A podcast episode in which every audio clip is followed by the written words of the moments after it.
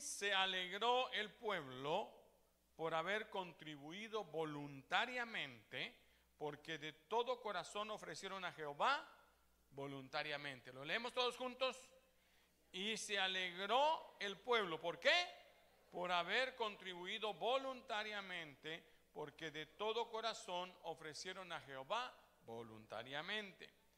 Verso Proverbios 11:25 dice, el alma generosa será prosperada y el que saciare a otro, él también será saciado. ¿Quiénes quieren ser prosperados? Diga, tengo que tener un alma generosa. Padre, en el nombre de Jesús nos ponemos en tus manos. Pedimos, Señor, que la gracia tuya hoy esté con nosotros, que tú nos hables, que nos exhortes, que nos edifiques, que nos cuentes. Señor, que estés con nosotros en medio de este momento. Gracias, Señor, por todo tu amor en el bendito nombre de Cristo Jesús. Amén, Señor. Y amén. En el capítulo 17 del primer libro de los Reyes, capítulo 17 de Primera Reyes, desde el versículo 6. Voy a, voy a estar leyendo desde ahí en adelante, mi hija, el que está a cargo hoy de, de media. Se habla de una historia de una mujer que era viuda y que Dios va a usar grandemente. Elías ha dicho que durante tres años y medio no va a llover sobre la tierra. Así que hay sequía en la tierra. Dígale a su vecino, hay sequía. Hoy estamos en un tiempo muy parecido, hay sequía. Acabamos de pasar por, por el río Guadalupe en un área al norte de, de, San Antonio y me dice mi esposa, mira, ahí está el río Guadalupe y cuando volteamos a ver está seco. Y me dice, está seco el río. Se le dije, sí, estamos en un tiempo de sequía. Ahora. Y ahora, y en ese tiempo habían pasado tres años y medio, de tal manera que empiezan a escasear las cosas sobre la tierra. Y voy a leer del versículo 6 en adelante de Primera de Reyes 17, dice, los cuervos le traían pan y carne por la mañana. Elías se va, se va al, al arroyo de Kerit y, y, Dios lo va a sostener, porque cuando hay necesidad, Dios nos sostiene. ¿Cuántos saben eso? ¿A cuánto los ha sostenido el Señor? Miren, las épocas más difíciles de mi vida, cuando no he trabajado, una porque me dio un infarto y otra porque, eh, bueno, había un terremoto o algo en, en nuestro país donde vivíamos, eh, fue cuando Dios mejor nos ha sostenido. En la época de la pandemia, cuando todo se cerró, la gente no vino a la iglesia durante muchos meses, la misericordia de Dios no solo nos alcanzó, sino que nosotros pudimos mandar a no sé cuántos cientos de familias una ayuda durante tres veces para poderlas ayudar a pasar ese tiempo difícil. No sé, habrán algunos aquí que recibieron esas ayudas, pero pudimos estar mandándole a la gente cuando había crisis. Mientras que otros estaban cerrando sus negocios, aún iglesias se habían cerrado, la misericordia de Dios nos sostuvo. ¿Cuántos dicen amén? Y ahora el Señor le manda a Elías y le dice, no te preocupes Elías, Eh, vuélvete al oriente y escóndete en el arroyo de Kerit que está frente al Jordán. Verso 4, beberás del arroyo y yo he mandado a los cuervos que te den ahí de comer. Así que él comienza a beber agua del arroyo y los cuervos le traían pan y carne en la mañana, pan y carne en la él comía hamburguesa en la mañana y hamburguesa en la noche. Pero se empieza a engordar. Y dicen, no, no, tenemos que hacer algo, dijo el Señor. A pura hamburguesa se engorda. Dígale a su vecino, te están hablando. O tortas, pues. Pero dice aquí que los cuervos le traían pan, verso 6, ahora sí, y carne por la mañana y pan y carne por la tarde y bebía del arroyo. Pero pasado algunos días se secó el arroyo. El Señor dijo, no, estás tomando mucha soda del arroyo, le dijo. Se me hace que ese arroyo es de Coca-Cola. Y entonces le dice, voy a moverte, ¿sí? Pues ya se secó el arroyo y no ha llovido. Y le vino esta palabra a Jehová. Verso 9, por, por favor. palabra de Jehová le dijo, levántate, ¿qué le dijo? Levántate y vete a dónde? A Zarepta de Sidón, le da la dirección y le dice, mora ahí, quédate ahí, pues yo he dado, he dado allí a una mujer viuda que te sustente. ¿Alguna vez Dios le ha dado una orden a usted? Tal vez de ir y pedir perdón, tal vez de ir y dar una ofrenda, tal vez de ir y, hacer algo o abandonar un trabajo o arreglar su vida. A mucha gente Dios le da órdenes. Así que dice, yo le he dado orden, claro, a una mujer viuda que te sustente. Entonces Elías eh, se levantó y se fue a Zarepta. ¿A dónde se fue? A la dirección que Dios le dio. Dios me dijo que era aquí, Zarepta, Zarepta de Sidón, número 01, porque no había otra casa, solo la única. Y cuando llegó a la puerta de la ciudad se encuentra una mujer viuda. Como decía que, ¿y qué cree? Era la misma viuda. Era la viuda de Zarepta que Dios le había dado la orden de que mantuviera a Elías. Entonces Elías, muy confiado, ¿sí? He aquí la mujer viuda estaba ahí recogiendo leña y él la llamó y le dijo, ¡Ey, ey, ey, ven para acá, viuda! Dígame, don Elías, te ruego que por favor me des un poco de agua en un vaso para que beba. Ok, dijo ella. ¿Por qué dijo ok? Porque Dios ya se lo había ordenado. Entonces viene y le dice, te voy a traer el agua.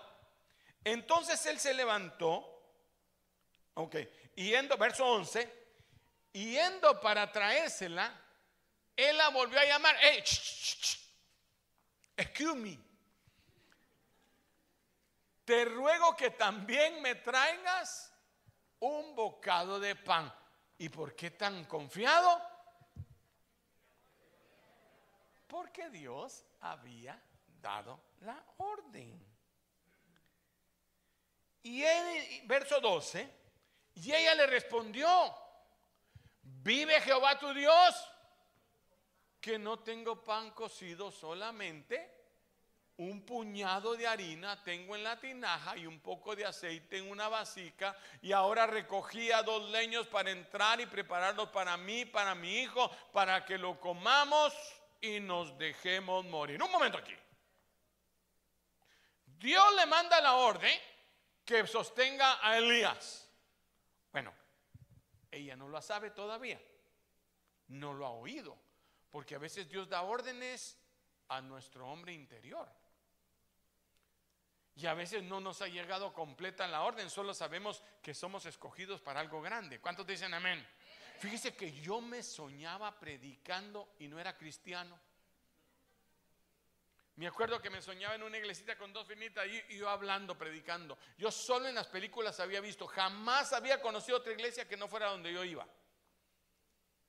Pero yo me soñaba y no sabía que Dios me tenía algo preparado. Ya me había dicho, pero yo no lo sabía. Es más, cuando me casé con mi esposa, le dije, mira, yo voy a sostener tu ministerio porque yo para pastor, si no nací. Yo soy medio mudo. Y no sabía que Dios me había dicho, tú vas a ser pastor. Dígale a su vecino, Dios hace lo que quiere. Así que le dijo, mira, yo ya le di la orden, ella no lo sabe, ya en el chip, dígale a su vecino, tú ahí adentro tienes todo lo que Dios va a hacer en ti. Así dice, porque yo he puesto, dice la Biblia, en tu corazón todas las cosas que tú vas a hacer. Usted aceptó a Jesús, dijo, yo recibo al Señor como mi Salvador. No sabía que a Dios se lo había puesto en el corazón. Y ahora ella le dice, mira, yo quisiera dártela, pero no tengo. Ahora, Dios le pide a una mujer que sostenga a un hombre hambriento, a ella y a su hijo, y no le da con qué. ¿De dónde tela si no hay arañas? ¿De dónde esta mujer iba a sacar? Bueno, Dios sabe lo que hace. Dígale a su vecino, Dios sabe lo que hace. No tengo harina. Mira, lo único que me queda, ya me quitaron la harina de aquí, solo me dejaron el agua. Es que en la mañana tenía otra, otra casita. Pero solo me queda este poquito de aceite y este poquito de harina. Y entonces le dijo él, take it easy. Dígale a su vecino, take it easy.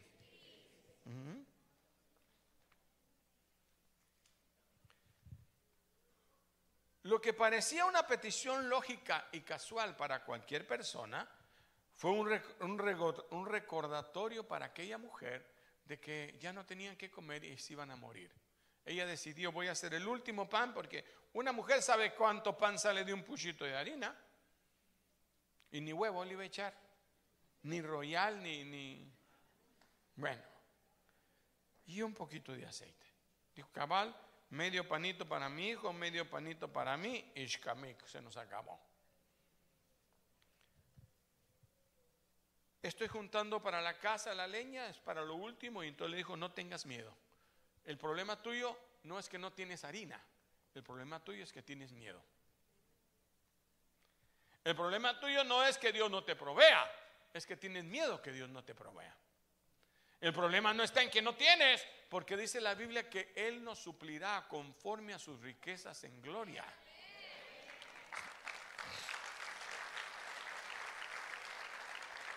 Mucha gente se limita no porque no tenga, sino porque tiene miedo de no tener. ¿Cuánta gente junta toda su vida y cuando va a empezar a gozar se muere? El Señor se lo dijo a aquel hombre. ¿Se acuerda que, que dijo, las cosas están buenas, me están dando mucho fruto. Así que voy a llenar mis graneros y cuando ya estén llenos, entonces sí voy a ir a la iglesia, entonces sí me voy a dedicar a, servir al Señor. Cuando ya estén llenos y ya tenga suficiente, ahorita voy a trabajar duro, entonces. Así que los trabajó duro, los llenó y dijo, bueno, ahora sí, estoy listo. Cuando Dios le dijo, necio, esta noche vienen a pedir tu alma. En el día que estrenó su traje nuevo, dijo, ahora sí me voy a estrenar la ropa, estoy listo para gastar todo lo que he juntado. Se murió. Si lo, mire, dos cosas. Si lo acostaron con el traje, en, la mortuaria se lo cambiaron y, y le pusieron un trapo encima. Que total solo la cara se mira. Y si no se lo pusieron, otro lo va a llevar puesto a su velorio. A lo mejor el que se va a casar con la viuda. Otro la va a gozar. ¿No es cierto? Necio, esta noche vienen a pedir tu alma. ¿Qué es lo que te ha detenido? No es que Dios no te provea, porque Dios es proveedor. Jehová giré. Diga conmigo, Jehová giré. Y entonces atacó directamente el problema. El problema es que tienes miedo. Le dijo, no tengas miedo. Vete a tu casa, como has dicho, pero hazme a mí primero. Una pequeña torta cocida debajo de la ceniza y tráemela y después harás para ti y para tu hijo. Dígale a su vecino, no tengas temor. Jehová giré. Jehová proveerá. ¿Sigo?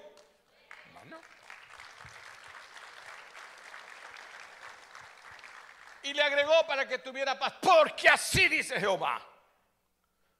La harina de la tinaja no escaseará, ni el aceite de la vasija disminuirá hasta el día que Jehová haga llover sobre la faz de la tierra. No sabía que eran tres años y medio. No sabía cuánto tiempo iba a pasar, pero Dios hizo la promesa que esa botellita de aceite siempre iba a echar el último poquito. Casi quería exprimirla. Las mujeres saben de eso ya cuando uno deja la botella para abajo para que se junte el último poquito. Cuando ya, yo no sé si a usted le ha pasado, pero en la azucarera hace usted su último café. Yo le he contado que una vez eh, se nos acabó el café en la casa. Y, entonces me trajo, mi, esposa se acabó. Entonces le dije, tráeme agua caliente. Y ahí hice mi café. No, no les ha pasado a usted. Bien limpita quedó la, Y me tomé mi café. Llegó un hermano a visitarme, un pastor. Y entonces le digo a mi esposa, tráenos un café. Y mi esposa me Y yo dije, si nunca ha sido tacaña esta mujer, dije yo. Entonces salgo y le digo, ¿qué pasa, mi amor? Se acabó el café. ¿No te acordás que en la mañana te hiciste la última tacita? Sí, mi. Bueno, entonces, a lo mejor se le olvida al hermano. Entonces vamos, seguimos platicando y al rato, un buen ratito, llega mi esposa con dos cafés. Dije, ah, bueno, a lo mejor fueron, hicieron. Y tomamos el café, me despedí todo tranquilo y me dice, no sabes lo que pasó. ¿Qué pasó? Que cuando ustedes estaban allá, pasó un camión. Y, aquí no pasa, pero en mi tierra sí pasa. Y decía, traiga el bote de café listo. ¿Cuántos salvadoreños hay aquí? El bote de café listo y meta la mano en la tómbola. Así que mi esposa, como ya tenía lavadito en la taza, en el frasco, salió con el vaso lavadito y, dijo, meta la mano en la tómbola y dice, reciba otro bote de café del mismo tamaño que llevó. Dígale a su vecino, Jehová iré. ¿Mm? Y nunca disminuirá.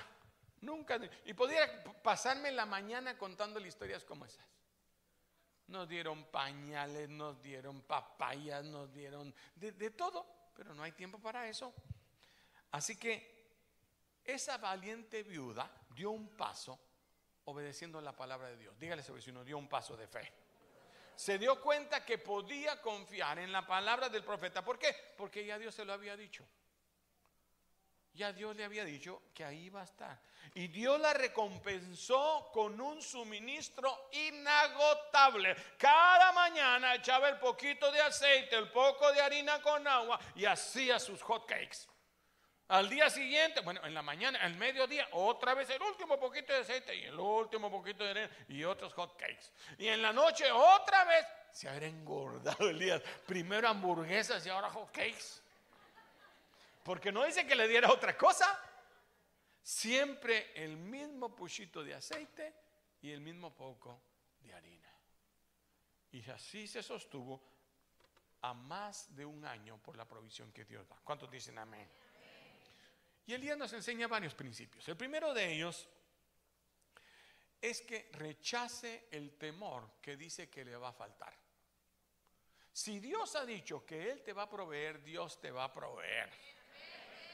Uno normalmente analiza sus, prioridades, si puedo, no puedo. No, Dios te dice que sí vas a poder. Y Dios va a sacar de donde tenga que sacar. Dios te va a proveer. Hay hermanos que dicen, hermano, ¿sabes? Se me multiplicó el dinero en la cuenta. No, mi amor, no, hermano, a lo mejor fue malo, se lo van a sacar después. Porque me ha pasado también que una vez me, me metieron dinero y al rato me lo sacaron y me mandaron una carta, disculpe por un error, tuvimos que, ¿qué tal si agarro ese dinero? Ya me estaban dando ganas de ir a vaciar mi cuenta. ¿Sí? Pero no, ese hermano, no. Y, después le preguntaba yo, hermano, ¿y no le quitaron el? No, hermano, todavía está ahí. Yo ya empecé a gastar, me dijo. Hasta el sol de hoy nunca supe. Dios hace lo que Él quiere. Yo le he contado que a veces Dios pone en mi corazón que dé mi ofrenda y vacío mi cartera. Agarro mi cartera y lo que haya pongo en mi corazón. No he salido de la reunión cuando alguien se me acerca. Y no pasa casi nunca que alguien me diga, hermano, le voy a dar una ofrendita aparte. Y me la da. O alguien llega, mire, eh, ¿se acuerda de lo que me prestó? Aquí está y se lo pago. Yo ya lo tenía olvidado, pero la misericordia de Dios en ese día es ahora. Amén. Dios hace cosas sobrenaturales en todo. Pasa el carro, ese famoso carro que yo no sabía qué pasaba, que meta su mano en la tómbola. Yo no sé de qué manera, pero Jehová giré.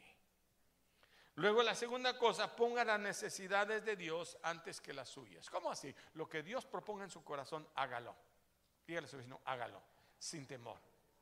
Si Dios te dice que hagas, haces. Si Dios te dice que vayas, ve. Si Dios te dice que, que, tienes que meterte en ayuno, hágalo. No sé si voy a aguantar. No le pregunte, usted sí puede, porque Dios lo está poniendo en su corazón. ¿Ya? El reino de Dios primero y todo, es que no tengo tiempo, es que si, si dejo esto, no, no, el reino de Dios primero. Cuando entiendes ese principio, lo demás te será añadido. va a venir si te esfuerzas, si paras. Voy a parar por este momento. Hay hermanos, un hermano, hermano Miguel, ¿se acuerda del hermano Miguel? De Colombia. El pastor Miguel. El pastor Miguel, él trabajaba cinco días a la semana y dos días se dedicaba a predicar. Un día Dios pone en su corazón y le manda a decir adentro de su corazón, ahora hazlo al revés. Cinco días predicas y dos trabajas. Y se lo dijo a su esposa, hermana Olguita, le dijo, estás loco. A ver dónde está el tornillo que se... Pero lo hicieron. Y dice, pastor, ni dos días, en un día hacía yo lo que trabajaba en, en cinco días. Y así se quedó.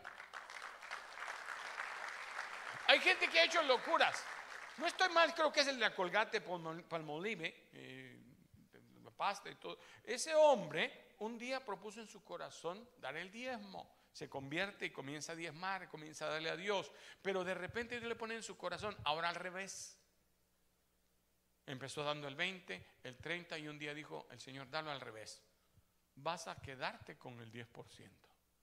Dice que él empezó a vivir con el 10% y a dar el 90%, lo, lo, repartía en las obras misioneras y en todo lo que hacía.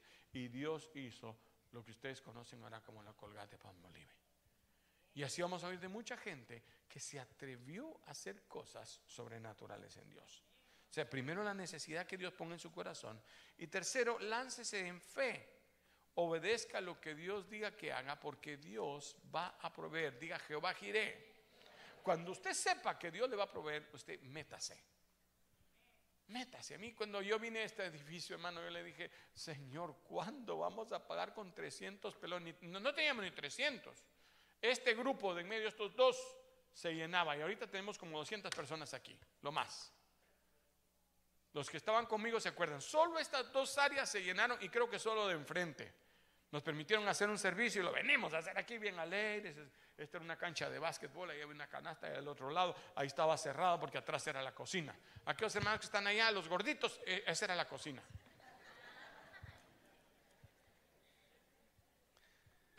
Y me dijeron, eh, ¿cuánto cuesta ese edificio? Ah, un millón doscientos cincuenta mil dólares en aquel entonces. Y yo dije, ¿cuánto tenemos en la cuenta? Creo que no llegamos a 300, pastor. Y fui a los bancos, bueno, si ustedes dan 500 mil de, de enganche, se lo podemos dar. Y yo dije, ¿de dónde tela si no hay arañas? Y el hermano Pedro me decía, siete vueltas, hermano, siete vueltas. Y ahí vamos, siete vueltas al edificio. ¿Qué le hago larga la historia, hermano? Dios hace lo que Él quiere. Los que eran dueños de este edificio se volvieron locos y nos dijeron, les vamos a rebajar 50 mil dólares. Y esos 50 mil dólares fueron mi down payment. ¿Sí? No sé si me entiende, pero no importa. Mi enganche. ¿Ya? Y, y así logramos. Ahora, gracias a Dios, este edificio es nuestro. Ahora lo quiero vender. Si alguien se anima. Porque ya necesitamos otro edificio más grande. Mire, para atrás estamos llenos, ya dos servicios. Los niños, hermanos, están allá. Bueno, y ahora que no hay aires, hermanos, están amontonados en la parte ahí arriba. Ya no cabemos con los niños. Hermano, ayúdenme a orar por otro edificio. Ya sé, yo me equivoqué con el de enfrente, usted ya lo sabe, bueno, no importa. Pero yo pensé que no podía. Y ahora ya lo pagamos. Ya Dios permitió que sea nuestro. Ahora necesito otro más grande. El siguiente cuesta 11 millones. No se ría. De algún lado tienen que salir. Yo creo que están en su bolsa, pero usted no sabe todavía. ¿Cuántos me están siguiendo acá? Pero cuando Dios diga lo vamos a hacer, vamos a hacer lo que Dios nos ponga a hacer. Pero, ¿por qué Dios le pide a una mujer viuda a una hambrienta viuda, a una hambrienta viuda pobre, sin marido y con una carga de un hijo que sostenga al profeta. ¿Por qué no se lo pidió a una familia que tuviera un negocio, que todos estuvieran bien gordos, bien alimentados, que todos trabajen y tengan suficiente? No, se lo pide a una mujer viuda. ¿Por qué Dios hace esas cosas? Porque Dios, de la misma razón que nos pide ahora, quiere que nosotros sostengamos su obra. Que nosotros seamos parte de avanzar en el reino de Dios y Él quiere dar a través de nuestras vidas. ¿Cuántos me están siguiendo hasta aquí?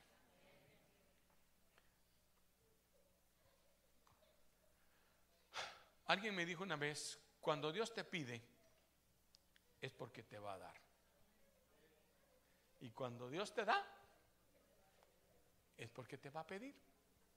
Porque nosotros solo somos administradores de lo que Dios nos da. Dios me da. Y de repente Dios a veces nos dice que demos.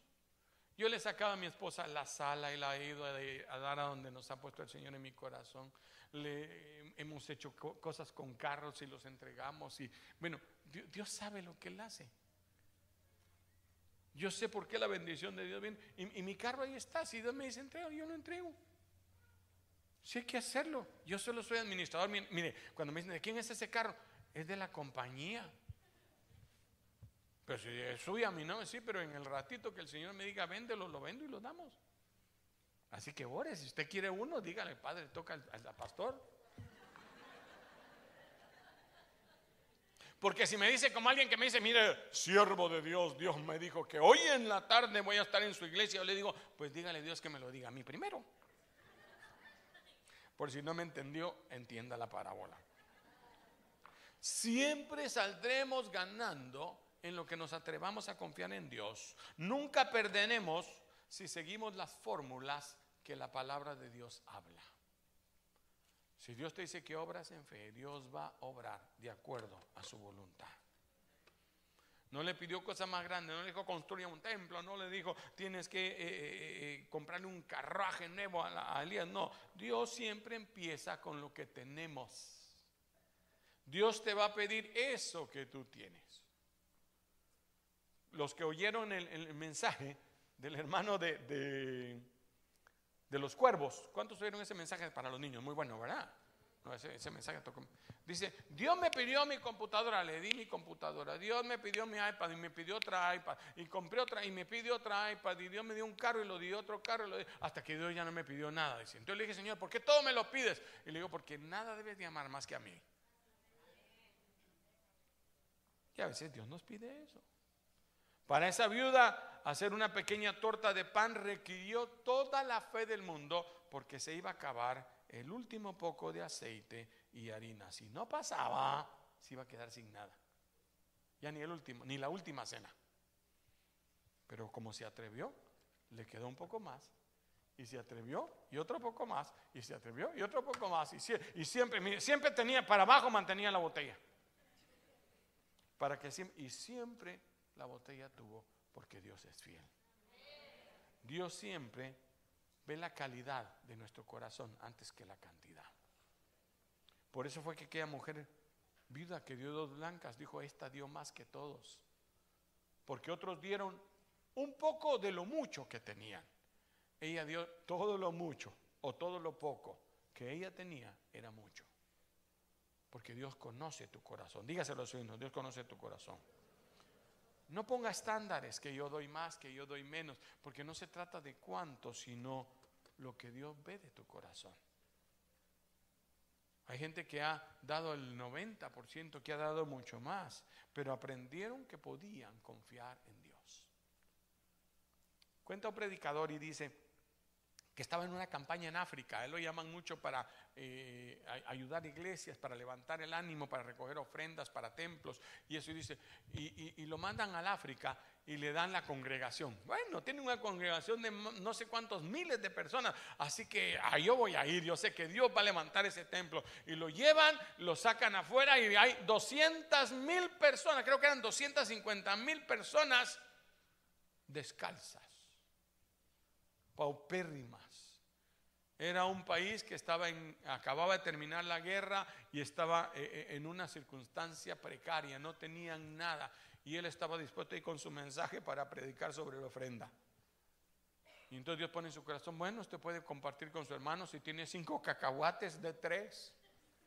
Y, y- y así empezó su mensaje, comienza a hablar, tú puedes dar de lo poco que tú tienes y, y empezó a hablar. Pero no sabía que ahí estaba la hija del misionero, oyendo el mensaje con una lágrima aquí, se empezó a quitar sus zapatos y empezó a compararlos con las de las que tenía la par y a la que le quedó le regaló los zapatos. No sabía que tenían que pasar una semana en África y que no llevaban otro par. Así que la niñita pasó toda esa semana sin zapatos porque se dio lo que ella tenía. ¿Cuántos me están siguiendo hasta aquí? Así la viuda de Sarepta debemos seguir moviéndonos hacia adelante en la gracia de darle a Dios. Cuando se eleva una ofrenda a Dios, Él se extiende para tocarle. Si tú te quedas con los brazos cruzados, Él no puede alcanzar tus manos para llenarlas, dijo un. Siempre en este momento donde le digo, respire profundo, no voy a recoger ofrenda. O le digo, respire profundo, sí voy a recoger ofrenda. El mensaje que hoy le estoy dando tiene un propósito. ¿Sí? Tiene el propósito de que queremos pactar con la iglesia porque necesitamos urgentemente repa- reparar los aires acondicionados. Bueno, no reparar, le voy a poner reponer. Hermano, ¿y por qué no solo lo reparan? Porque hemos pasado años reparándolo. Cada reparación son mil dólares para reparar esto, para reparar. Tenemos más de 20 aparatos, como 20 aparatos acondicionados en nuestra iglesia. ¿sí? Y entonces yo dije, no, algo tenemos que hacer. Vamos a llamar a una compañía. Llamé a una compañía y le dije, véanme cómo, cómo están los aires. A ver qué podemos hacer, cuáles podemos reparar. Y entonces me nos empieza a ver y me dice, ¿usted sabe de qué año son sus aires? Tiene aires de 1983. Un matemático rápido. María Mauricio, 40 años. Tengo aires acondicionados que tienen 40 años de existir. Otros de menos. Pero hay aires acondicionados de 23, de 27 años. Eso ya no hay ni repuestos. Los hermanos que me han hecho el favor de ver, mi hermano, ya no hay repuestos para eso. Mire, le vamos a hacer un, un Mickey Mouse. Así que tengo carros con Volkswagen, con, con, con banda de Cadillac y con... Siempre debe ser bandas de Cadillac porque me cobran un... Bueno, lo voy a dejar ahí.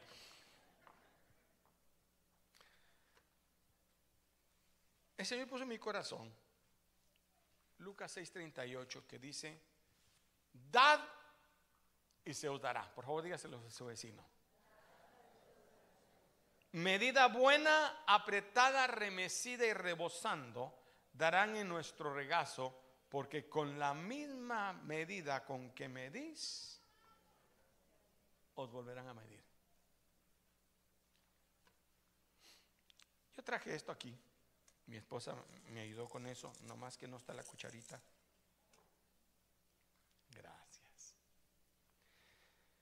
Yo necesito la ayuda de las mujeres. ¿Cuántas cocineras hay aquí? A ver, levante la mano las cocineras. Miren, necesito que me vaya a hacer un caldito. Bueno. Yo tengo una familia.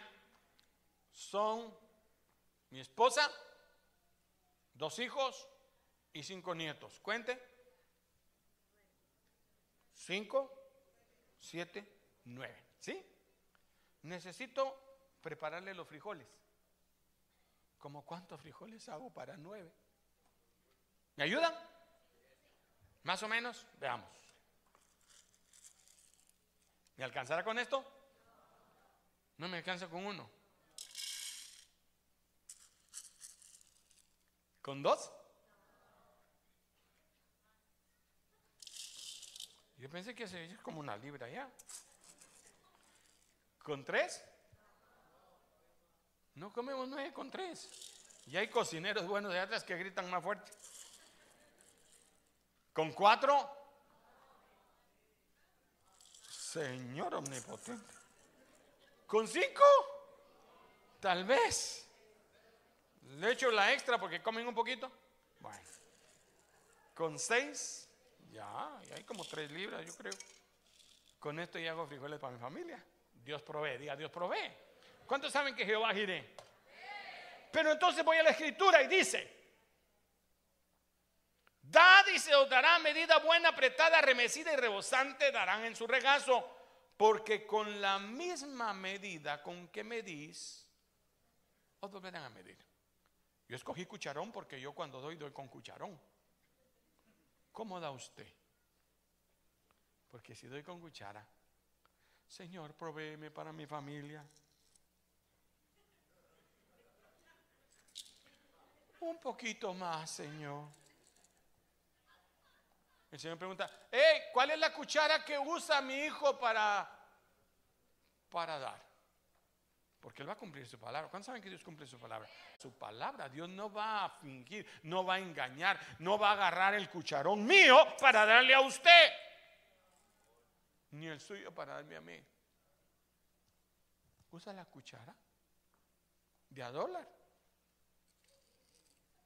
Vas a tener que orar bastantito para alcanzar cuánto me están siguiendo. ¿Ya está entendiendo por dónde voy? Que el pastor va a pedir una ofrenda. Segunda de Corintios 9:6 dice, por eso, pero esto te digo, dígale a su vecino, guáchale. Eso quiere decir, por esto te digo, guáchale, hermano. El que siembra escasamente, también segará escasamente. Es que, Señor, yo quiero una casa, pero la quiero, Señor, allá arriba donde están los riquillos, me dijo un hermano. Allá a la par del río, Señor. Eh, costará unos dos, tres milloncitos, Señor, pero ¿qué es imposible para ti? ¿Qué va a cosechar? Escasamente, porque siembra escasamente. Si usted quiere, tiene, porque una de las leyes, voy a dar ese tema tal vez el martes, que a la ley, hay leyes de cosecha. Y la, la cosecha es de acuerdo a la siembra. Si tú quieres cosechar mucho, ¿qué tienes que hacer? Si quieres cosechar poco, en una maceta te alcanza. Yo sembré café y me salió café en mi casa. Al final me colaron esas hojas, lo voy a dejar ahí. Y me salió el café. ¿Y qué cree? Empezó a dar café. Y saqué como 10 bolitas. Y me dijeron que es la semilla, ya me salieron 20 semillas. Y le dije a mi esposa, me saldrá una taza de café de ahí. Y yo creo que no salía ni una taza de una mata. ¿Cuántas matas necesito de café para hacer un galón de café? Necesito sembrar más. ¿Cuánto me están entendiendo lo que quiero decir? Pero os digo que el que siembra escasamente, ciega escasamente. Más bienaventurado es dar que recibir. En 2 Corintios 9, 6, 7 dice el que siembra escasamente segará escasamente y el que siembra generosamente también generosamente segará. Verso 7 de como propuso en su corazón, no con tristeza ni por necesidad, porque Dios ama al dador